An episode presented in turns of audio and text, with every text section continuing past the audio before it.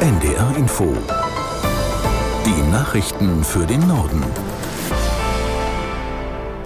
Und das war mein Fehler, da war ich jetzt ein bisschen zu schnell am Drücker. Wir haben gleich die Nachrichten für Sie um 10 Uhr.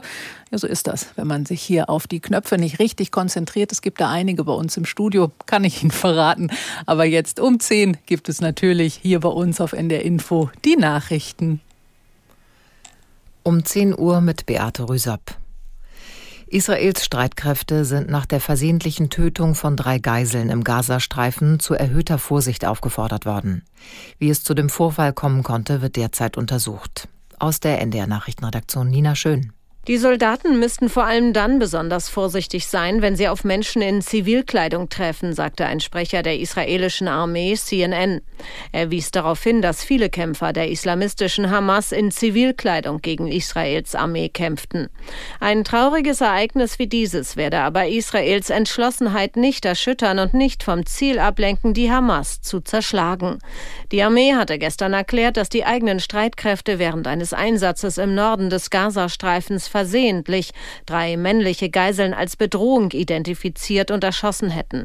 Daraufhin waren Medienberichten zufolge zahlreiche Menschen in Tel Aviv aus Protest auf die Straße gegangen.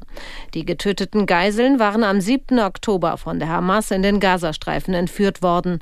Nach israelischen Schätzungen werden derzeit noch 112 Geiseln festgehalten. Verteidigungsminister Pistorius lässt angesichts des Personalmangels bei der Bundeswehr Modelle einer Dienstpflicht prüfen. Der SPD-Politiker sagte der Welt am Sonntag, er setze sich mit allen Optionen auseinander.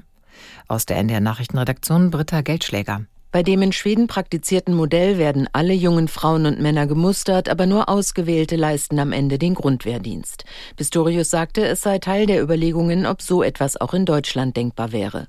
Allerdings brauche jedes Modell politische Mehrheiten. Zuletzt hatte Unionsfraktionsvize Wadefuhl erklärt, er halte die Einführung einer Dienstpflicht in der Bundeswehr, dem Katastrophenschutz und den Rettungsdiensten angesichts der Sicherheitslage für unverzichtbar. Die Pflicht zum Wehrdienst war in Deutschland 2011 nach 55 Jahren ausgesetzt worden.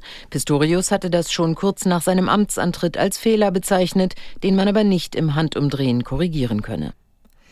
Die Vorsitzende des Verteidigungsausschusses Strack Zimmermann befürwortet eine Beteiligung der deutschen Marine am Schutz des freien Seeverkehrs im Roten Meer.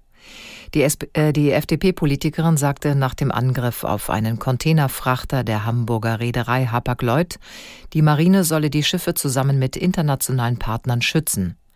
Es sei folgerichtig, dass sich alle daran beteiligten, die davon abhängig sind, dass ihre Waren durch das Rote Meer geliefert werden. Houthi-Rebellen aus dem Jemen greifen seit Tagen verstärkt zivile Handelsschiffe im Roten Meer an.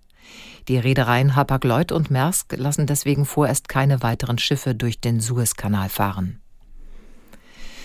Der frühere Anwalt von Ex-US-Präsident Trump, Giuliani, ist wegen Verleumdung zur Zahlung von knapp 150 Millionen Dollar verurteilt worden.